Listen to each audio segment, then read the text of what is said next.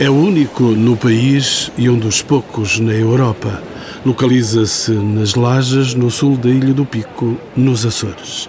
O Museu dos Baleeiros ergue-se como memória da caça à baleia, que se prolongou por mais de um século e viu o seu encerramento levado a cabo nos anos 80. A instalação do Museu dos Baleeiros fez-se nas centenárias Casas dos Botes, sob a orientação do arquiteto açoriano Paulo Gouveia, já desaparecido. Do bote baleeiro à tenda do ferreiro, do baleeiro em terra à carpintaria naval e à arte baleeira, é nestes núcleos que o visitante se extasia perante estruturas artesanais, sendo, como se sabe, a caça à baleia feita de bota à vela e de arpão na mão. O mais procurado Museu dos Açores, com 28 mil visitantes por ano, é por direito próprio lê-se no site do museu uma referência incontornável no panorama museológico da região e do país. Quem nos traz essas memórias do bote palheiro açoriano, misto de elegância, robustez, eficácia e singularidade, são os convidados especiais deste programa.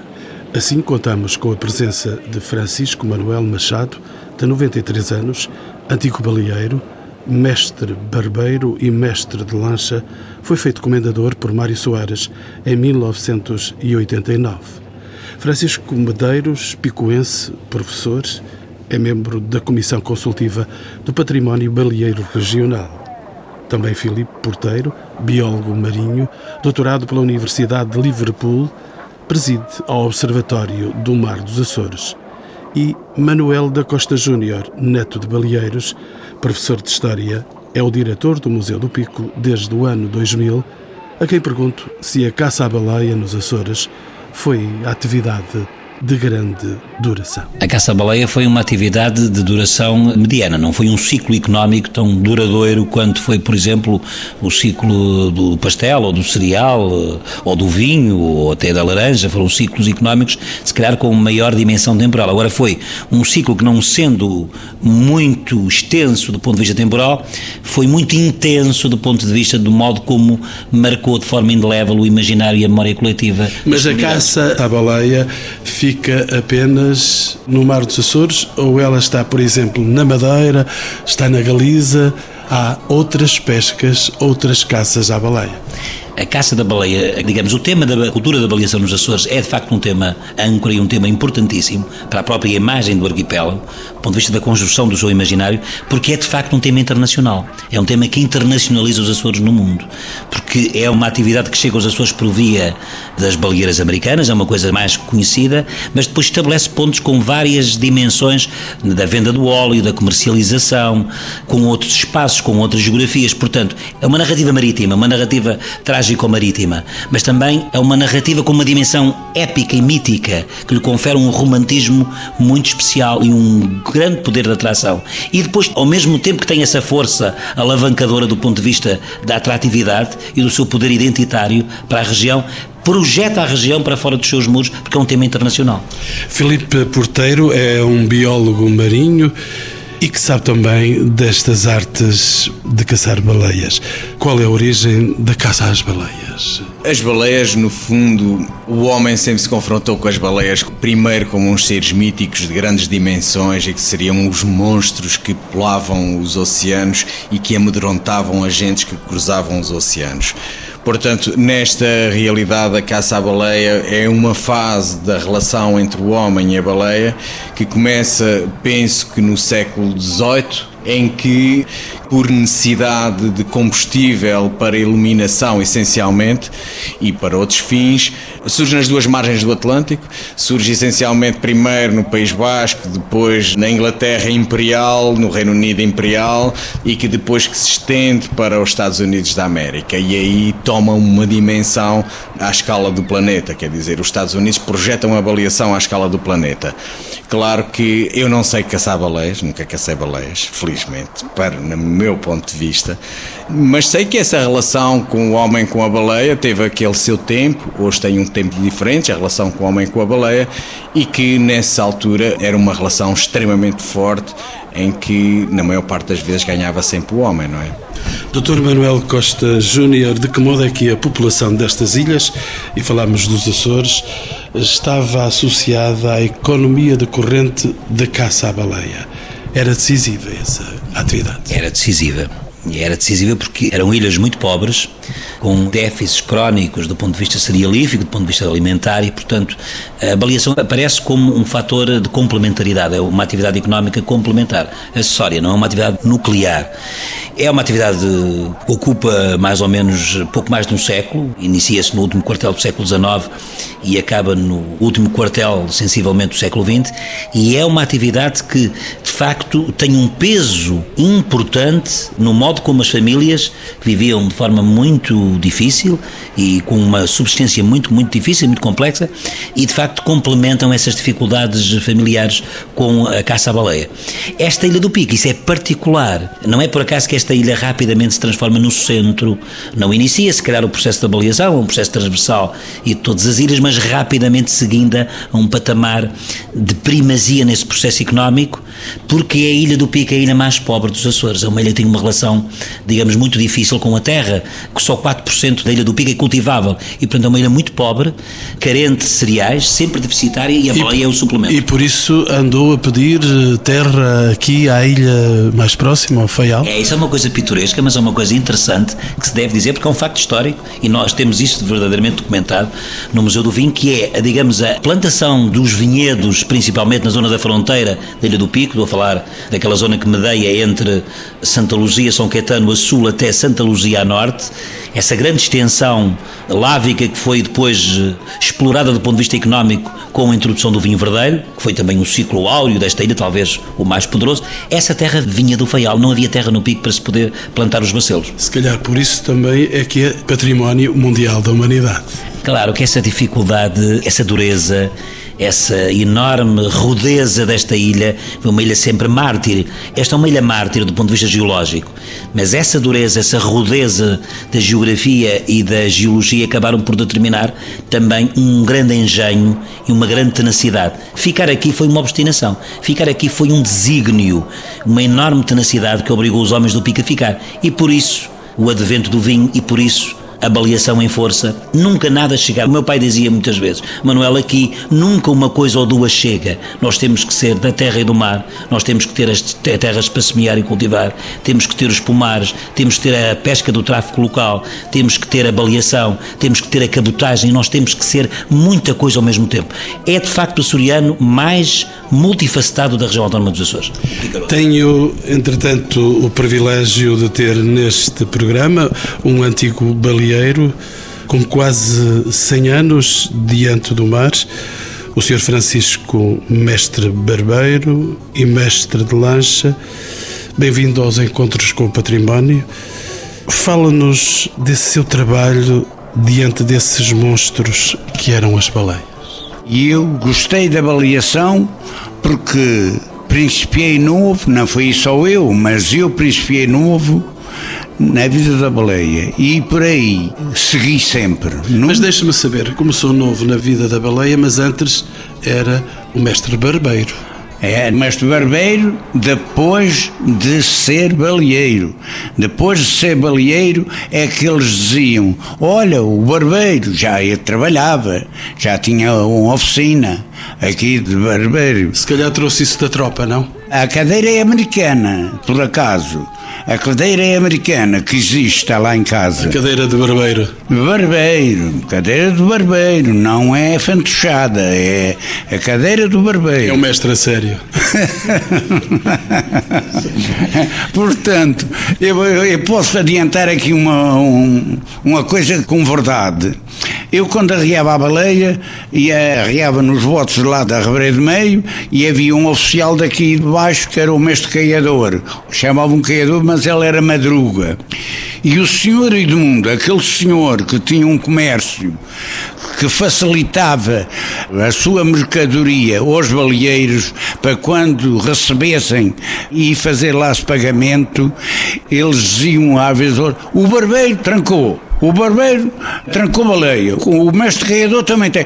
Dizia o tal senhor Edmundo. Não, é barbeiro, eu sou Francisco Machado e o outro é Manuel Madruga. Era um que queria que tratassem as pessoas pelos seus nomes.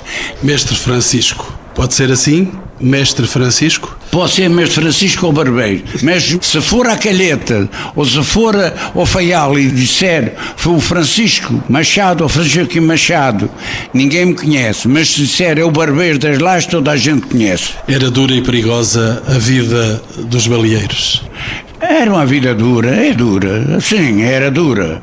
Era dura porque, já sabe, toda a gente quer e queriam enfrentar aquilo para, quanto mais apanhar, você ganha pão da sua família, sustento da sua família. Se não se vier para a terra e não apanhar nada, vem triste como a morte. Se apanhar, já tem qualquer coisa para hoje ou amanhã, tem qualquer coisa para os meus filhos. Eu estou a ver um bote no mar cheio de homens, seis, sete homens, um mestre, um arpoador e temos aí uma baleia em volta. É assim a vida dos baleeiros? É estar à espera que a baleia caia nos seus olhos? A baleia não, não, cai, a baleia não cai. Que a gente é que tem que procurar. A sorte uma vez vem, mas não vem sempre. A gente é que tem que lutar e lutar muito para ver se conseguimos apanhar. E tem um fio especial para agarrar a baleia e trazê-la para perto do bote. O fim principal é a arpoada. Depois dela arpoada está tudo resolvido, ou parte resolvida. Porque ela é atingida nos pulmões, é isso? É, ela, isso, depois de ela estar poada, acompanha, pega a puxar a linha para próximo dela, uma determinada distância, de forma que o arpador possa chegar com a lança a uma certa medida para livrar a cauda do cachalote, não vem ao bote. Então, isto tem tudo os seus porquês. Mestre Francisco, caçar uma baleia leva muito tempo? É muito variável. Por vezes pode a gente chegar lá fora ou qualquer canoa, arpoar uma baleia em uma hora ou meia hora e, e acabar por matar. E há delas que levam 4, 5, 6 horas e já tivemos uma toda a noite para matar no dia seguinte. Tem instrumentos especiais para lidar com as baleias? Os instrumentos especiais é que lá é a força e a coragem e é depois a aproximação dela, que é o arpoador com a lança para ver se a matam no estilo certo, que é contra os pulmões. Mas o bote baleeiro é uma ferramenta muito especial. Sim, o bote baleeiro. Era feito por vocês. o bote baleeiro, propriamente dito, é para mim uma das embarcações mais elegantes sobre o mar. Sobre o mar há muitas embarcações, há iates, há isto, há aquilo, aquele outro. Mas uma canoa baleeira é um espetáculo. Canoa baleeira é um espetáculo sobre o mar. Mestre Francisco construiu algumas? Eu não, senhor. Eu nunca fui construtor. Eu fui sempre um baleeiro, não construtor. Mas viu construir? não, construtor. Foi eu que já disse. Às vezes, é, mesmo para arriar a baleia, tinha construtores. Tinha o mestre Manuel, era construtor, o mestre Fonseca era construtor, o José Soares era construtor, mestre, e na Calheta e nas Ribeiras tinha construtores que iam à, à pesca de baleia. Era o ferreiro que ia, era o pedreiro, era o barbeiro, é, era assim. Mestre Francisco, deixa-me saber ainda uma coisa: como é que se fazia a distribuição dos produtos da caça entre os industriais e os baleeiros? O produto, depois de ter o óleo derretido e depois de estar vendido, depois é que se podia fazer contas. Vendido e recebeu dinheiro. Porque a gente tem 100 bidões, tinham mil contos tinham que tirar as despesas de combustíveis, os impostos e a partir daí 50% era para a armação, 50% para a tripulação. E daí é que se fazia as contas. Os baleeiros tinham sindicatos que os protegessem, que os defendessem, que os ajudassem? Não tinham. A gente não tinha ninguém. Não havia sindicatos? Havia? Ah, sabia de sindicatos, mas se havia sindicatos, não, nunca nos favoreceram em nada. Nem já que conhecesse. Mestre Francisco, um dia chegou aí aquela notícia fatídica para os baleeiros. Acabou a caça às baleias. Como é que reagiu a população do Pico a esta notícia? Nem só do Pico, foi de todos os Açores reagiram, reagiram com pena de não se poder continuar. E os baleeiros, de modo especial? Os baleeiros, em especial, também. Mas aquelas armações não era no quarto pico, propriamente dito, é que era só de um ou dois ou três. Mas isto aqui era pecotas. A gente chamava ações. Cada uma armação tinha 10, 20, umas tinham 25, outras tinham 19 e variava. Francisco Medeiros, bem-vindo também aos Encontros com o Património. Qual foi o património herdado nas várias ilhas quando se proibiu a caça à baleia? Pois, eh, o património era ainda substancial. Reduzia-se essencialmente às unidades industriais. Existiam duas fábricas na Ilha do Pico, existia também uma no Faial, uma nas Flores, outra em São Miguel e havia também uma unidade de produção, talvez semi-industrial, na em Santa Maria, e depois havia também as casas dos botes, onde se arrumavam os botes, inúmeros botes, estações de derreter a fogo direto, vigias, enfim, havia ainda um espólio significativo. Isto logo depois de terminar. Depois é evidente que este património foi-se degradando muito rapidamente. Eu faço-lhe esta pergunta porque sei que é membro da Comissão do Património Baleeiro Regional. A ideia foi um, criar uma, uma comissão que pudesse, de certa forma, colaborar, digamos assim, que pudesse participar na preservação de todo este património baleeiro, que de facto faz parte da nossa identidade. É? E esse património está a ser conservado? Sim, eu penso que não sou a pessoa mais abalizada para responder essa questão, mas penso que sim. Quer dizer, o que se trata aqui é há uma atividade industrial específica, que é a produção de óleo de baleia, óleo de cachalote, que é uma atividade industrial que tem um ciclo que termina especificamente, quer dizer, em 1987 numa atitude de protesto, os baleeiros vão para o mar e apanham os três últimos cachalotes. Mas de facto é uma produção industrial que tem um ciclo de vida e termina, acabou, acabou.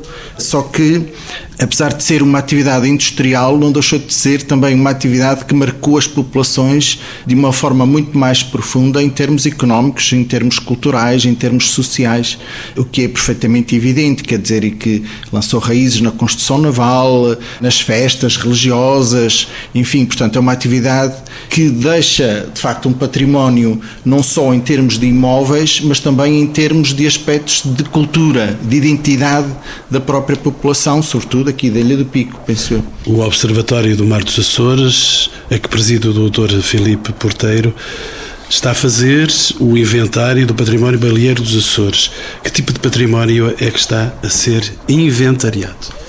Basicamente, havia uma quantidade enorme de imóveis espalhados por todas as ilhas de Santa Maria ao Corvo relacionados com a atividade baleeira. Os imóveis mais antigos foram desaparecendo com o tempo, mesmo ainda durante a baleação, e foram-se construindo novos equipamentos, novas vigias, novas fábricas, etc., um pouco por todo o lado, a partir dos anos 40 e 50, portanto, no auge, vá lá, no auge comercial da baleação, em que ainda restam por estas ilhas. Basicamente, a gente pode falar em três tipos de tipologias mais gerais, que serão as rampas e varadouros, que serão os postos baleeiros em que incluem rampas, varadores, casas dos botes, etc. E depois os complexos baleeiros, nós criamos essa terminologia um pouco para ordenar esta questão do património existente, e os complexos baleeiros em que incluem as rampas, os varadores, as casas dos botes, mas unidades de transformação, de processamento, portanto, produção de óleo, inicialmente. Eram as chamadas os traióis, portanto, as casas dos traióis, não é?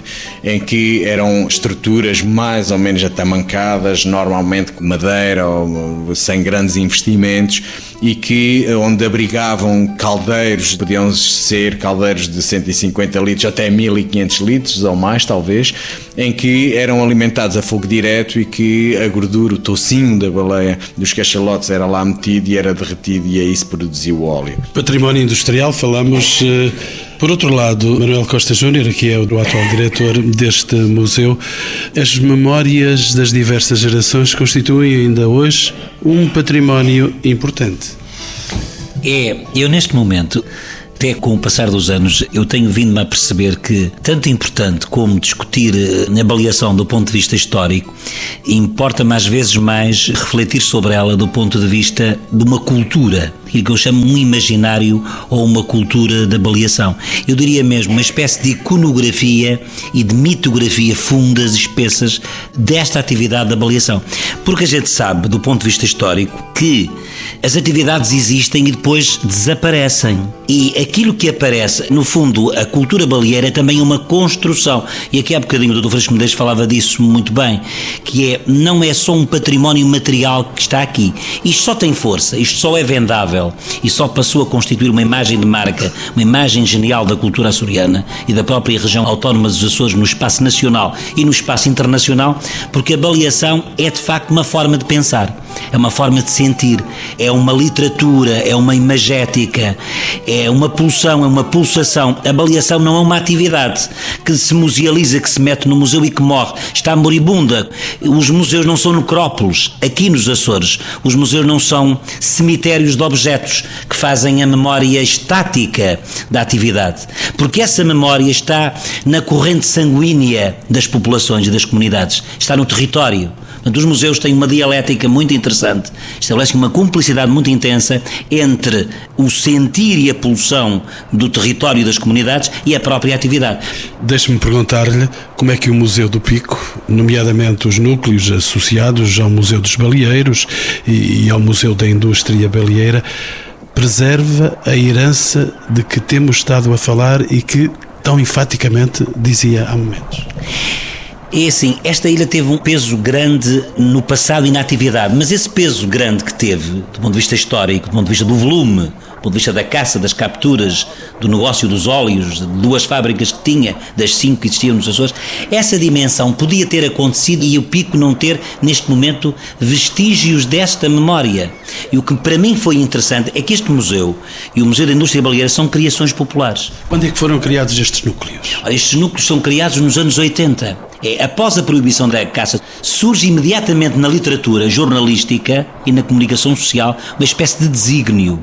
É o escritor Dias de Mel que escreve sobre isto. É o jornalista e historiador ou historiógrafo Irmelindo Ávila, local aqui das Lajes do Pico, que fala da necessidade urgente de se musealizar e de se preservar a herança baleeira. Portanto, estes museus não surgem por decreto não são criações políticas, não são criações administrativas e intelectuais, são criações da própria emanação da vontade popular. Por isso é que têm sucesso. E, portanto, logo rapidamente depois da caça surge na comunidade, porque a comunidade estava fortemente marcada por esta atividade, surge uma necessidade vital essencial de a comunidade se representar do ponto de vista patrimonial e do ponto de vista museológico. E, portanto, aquilo que eu relevo nesta história da avaliação e nesta cultura da avaliação é a sua capacidade de se ter introduzido no imaginário, no património intangível, na literatura, na música, no cinema. Portanto, a avaliação está na corrente sanguínea da comunidade açoriana, em particular de algumas ilhas e dentro de algumas ilhas, em particular da Ilha do Pico. E o que é que podemos ver nesses núcleos, concretamente neste núcleo das lajes? Talvez uma visita guiada nos possa dar imagens ainda mais concretas deste fantástico lugar. Começamos por onde, Sr. Diretor? Podemos começar por aqui, na medida em que este espaço que é a biblioteca e arquivo do museu é um espaço que foi acrescentado aos, aos velhos barracões de botes, que são o embrião deste museu. Pelo arquiteto. Pelo arquiteto Paulo Gouveia. Este é um espaço que eu gosto muito, porque tem aqui plasmada a tal relação da avaliação açoriana com a avaliação americana, a herança e o know-how que vem da costa leste dos Estados Unidos, e o arquiteto fez justiça a essa relação histórica, essa herança histórica, e no fundo também estabeleceu aqui uma cumplicidade entre uma arquitetura popular tradicional em pedra seca, que é aquela que temos aqui do século XIX, do último quartel do século XIX, com uma arquitetura de inventiva anglo-americana, da costa leste dos Estados Unidos, toda entabuado, trincado e ripado, portanto, fazendo também na própria arquitetura a síntese relacional entre a baleação americana e a baleação açoriana. Saímos para um bote de madeira que está aqui com os eh, equipamentos que foram utilizados para a sua construção. Esta é a da construção, da carpintaria naval associada à construção naval do bote baleeiro, portanto, uma embarcação emblemática, fortemente emblemática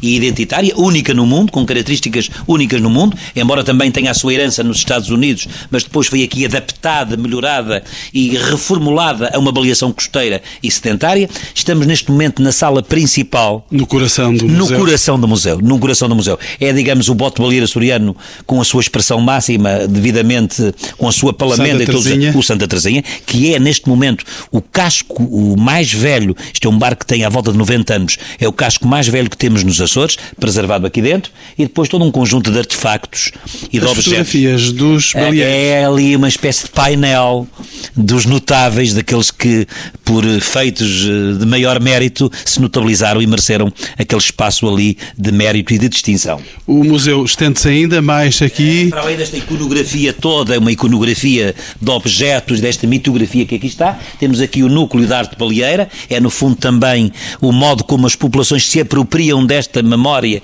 e deste imaginário e a plasmam na sua criação artística e artesanal. E depois saímos de, propriamente do núcleo fundacional físico do museu para um espaço novo, que é a segunda fase de adaptação desse grande arquiteto, já falecido, arquiteto Paulo Gouveia, açoriano, que trabalhou muito tempo em Lisboa Lisboa e que também foi o responsável por esta ampliação em 2008. Portanto, um espaço também de uma inventiva que toca a relação do museu através das madeiras com essa arquitetura de feição norte-americana. Portanto, temos uma atmosfera naval, uma iconografia naval que também acaba por vender bem o museu. Mestre Francisco, enquanto visitávamos aqui o museu, permanecia aqui no nosso lugar de conversa como é que a antiga população, associada à atividade baleeira, se relaciona com este museu, onde encontrei a sua cara? O seu rosto está aqui para a posteridade no museu. Como é que a população se entende com este lugar de memória? Bem, os diretores do museus, o ex-diretor e o diretor presente, foram pessoas que trabalharam e um que já morreu tem que se falar nele. O Diniz também foi um grande homem, muito trabalhou para este museu. Portanto, as fotografias aqui até não são demais. Não são demais, que às vezes podiam ter mais algumas. Mas eu perguntava-lhe, Sr. Francisco, perguntava-lhe também pela relação das pessoas com este museu. As pessoas gostam deste lugar? As pessoas se gostam deste, deste museu. Este museu, quem pode dizer isso até de mão cheia e boca bem aberta e olhos bem levantados, é o nosso diretor, que isto é um museu que adquire mais pessoal, mais visitado de quase todo dos Açores, principalmente, do continente, e não sei mais, então, mas sei que é um dos número um dos museus. Isto que eu estou a dizer é também é coisas que eu vou ouvindo, não é coisas que eu tenha lido dentro do próprio museu. Mas eu sei que os diretores fizeram e têm feito o máximo para poder receber e colher esses visitantes.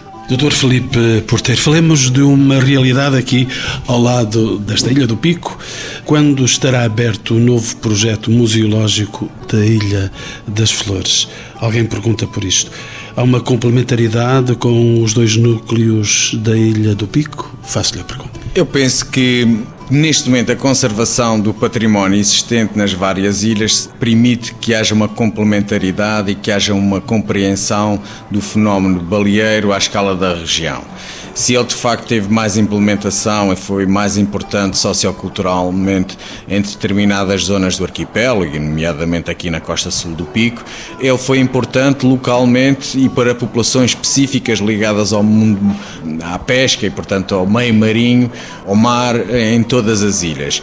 Eu não sei muito bem quando é que estará pronto, portanto, uma, é uma entidade, o Observatório de Mar dos Açores é uma entidade que faz a gestão da fábrica da baleia de Porto Pinho, no Feial, e sei que a fábrica da baleia do Buqueirão, que assim se chama, em Santa Cruz das Flores, que está a ser recuperada e que em breve abrirá ao público, mas eu não sei propriamente quando abrirá, mas eu penso que será este verão, não é? A ideia é aquela que o Dr. Filipe dizia, que é criar, e eu acho que muito bem, Há património em várias ilhas, ainda em condições de poder ser recuperado e poder ser explicado e integrado no, em rede, numa rede regional da cultura da baleação que permita compreender de facto melhor o complexo baleeiro nas suas múltiplas dimensões e múltiplas geografias, porque é porque aconteceu de facto como fenómeno económico e social, cultural e mental em todas as ilhas. E como é que se pode preservar ainda melhor este património, sei que único em território nacional. Começo pelo Dr. Francisco Medeiros. Como é possível estar nessa linha de preservação? E há dois aspectos que me parecem interessantes. Um, como aqui o diretor do museu uh, referiu, em todas as comunidades dos Açores, onde houve a atividade baleeira, todas essas comunidades, neste momento e desde há alguns anos, têm vindo a preservar o seu próprio património, têm vindo a preservar a sua própria memória. São juntas de freguesia, são associações, são empresários. Todas as comunidades que tiveram mais relacionadas com a atividade baleeira, neste momento estão preocupadas em preservar a sua casa do bote, nem que seja simbolicamente. Isso é, é, um aspecto muito importante. Portanto, é uma atividade que marca as comunidades insulares.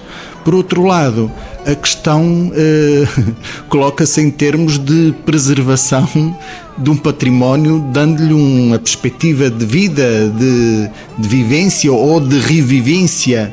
Mas é evidente que não se pode reviver a caça à baleia propriamente, mas revive-se a memória dessa atividade. Eu lembro, por exemplo, que este museu poderia ser chamado Museu da Caça à Baleia, Museu da Baleia, mas não, ele chama-se Museu dos Baleeiros, do Homem. Portanto, a perspectiva do homem sempre foi um cunho inicial deste projeto e deste museu.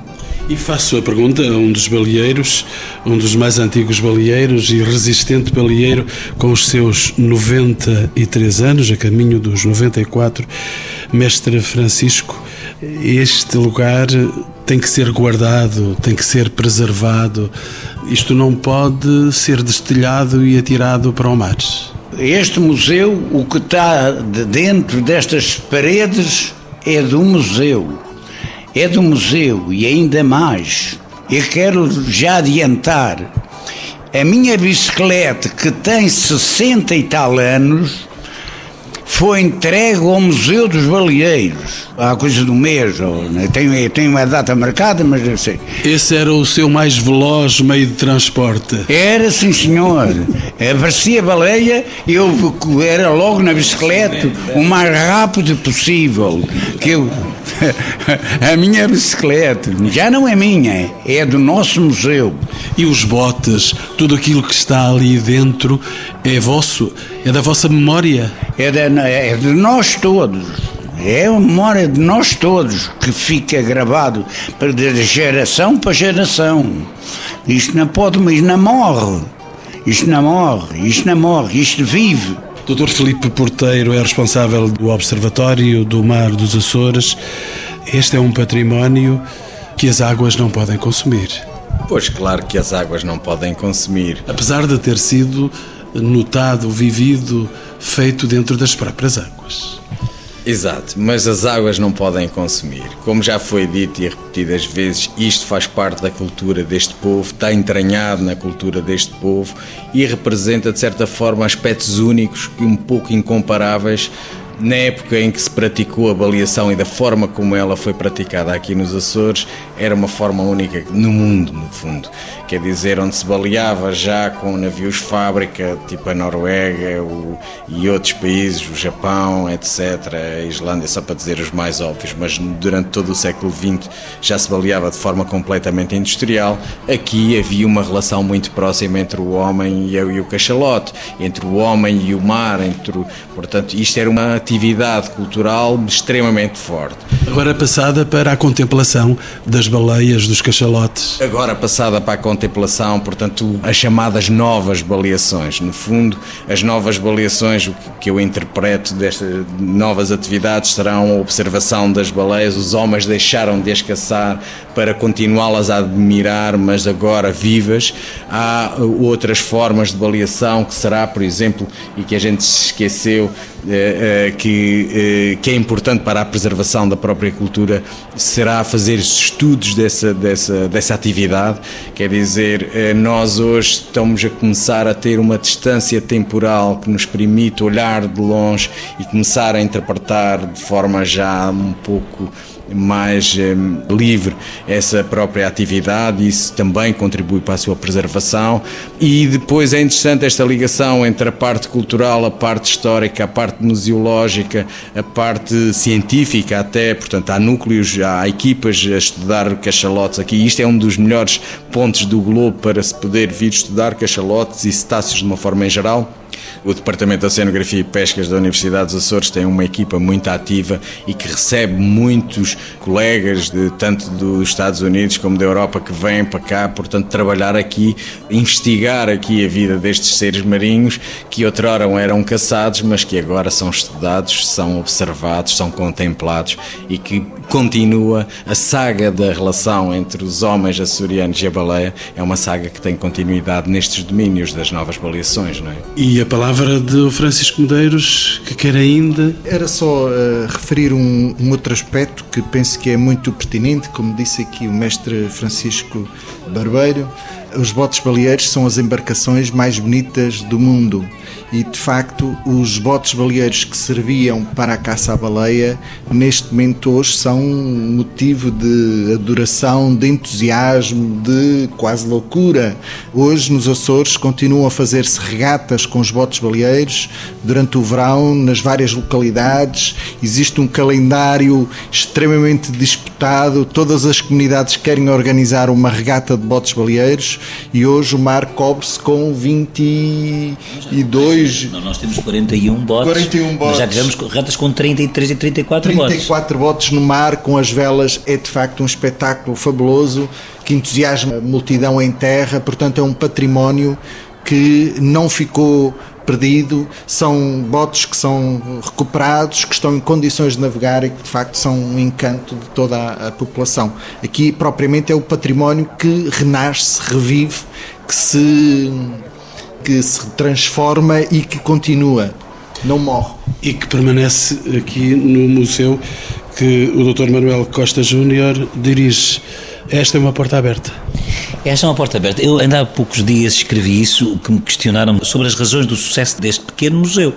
Tem a ver com o tema, obviamente tem a ver com o tema, com a força do tema, com esta força telúrica, por um lado, mítica e épica do tema, e depois com uma arquitetura muito singular, fortemente personalizada e altamente reconhecida, e com esta ligação profunda. Eu penso que é este triângulo: é o tema, a força do tema, é uma arquitetura muito personalizada que ancora o tema, e depois esta relação de enorme cumplicidade entre o museu, o território e a comunidade. Ou seja, aqui, como em poucos sítios, o museu projeta a comunidade e a comunidade revê-se completamente do ponto de vista identitário no seu museu. Estas relações são fundamentais.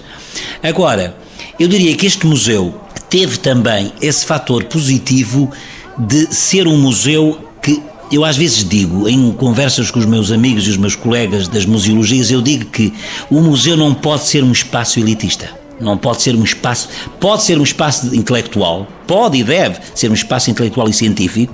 E de cultura? E de cultura, e de cultura, e de aprendizagem, de sociabilidade, mas não pode ser um espaço fechado. Um espaço. E eu sinto que em muitos museus dos Açores, eu confirmo aqui à região autónoma dos Açores, perdura ainda uma dimensão aristocrática do museu. Do museu que é para meia dúzia de pessoas, os entendidos. E o que este museu tem é que este é um museu verdadeiramente popular. Não é populista, é regional e é local, mas não é localista nem é regionalista. É um museu que parte do local, como o Torga dizia, para se afirmar completamente na sua dimensão universal que tem, que merece e que deseja e que profia. Agora, não rejeita essa sua dimensão do zoom para o local, faz o zoom para o local, mas é um local com paredes e com dimensão para poder atingir essa universalidade que até o próprio tema projeta e consubstancia. E esse é um fator muito importante. Tudo o que se passa nestes pequenos museus do Pico são coisas autênticas, são coisas. Eu sinto muitas vezes quando vou a um acontecimento, a um outro museu da região, há muito formalismo, há muito verniz, há uma plasticidade falsa, há uma atitude cultural que não é, que não é profunda. Aqui há uma ingenuidade que é autêntica. E essa ingenuidade autêntica permite incorporar no museu o cientista e a pessoa mais simples. E essa reflexão no Dia Internacional dos Museus que hoje vivemos. Eu penso que os museus são mesmo, são, são espaços democráticos, espaços plurais, espaços em que todo o homem se revê. O homem na sua condição universal. Quer dizer, sim senhor, são espaços de preservação da memória e da identidade, mas de uma identidade democrática e plural que eu acho que estes museus tiveram a sorte de fabricar, de produzir e de continuar a reproduzir.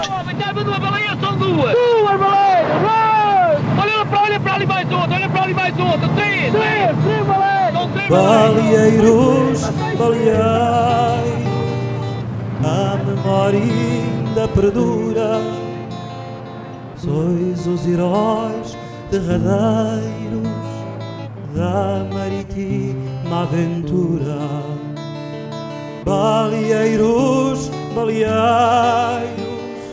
a memória ainda perdura.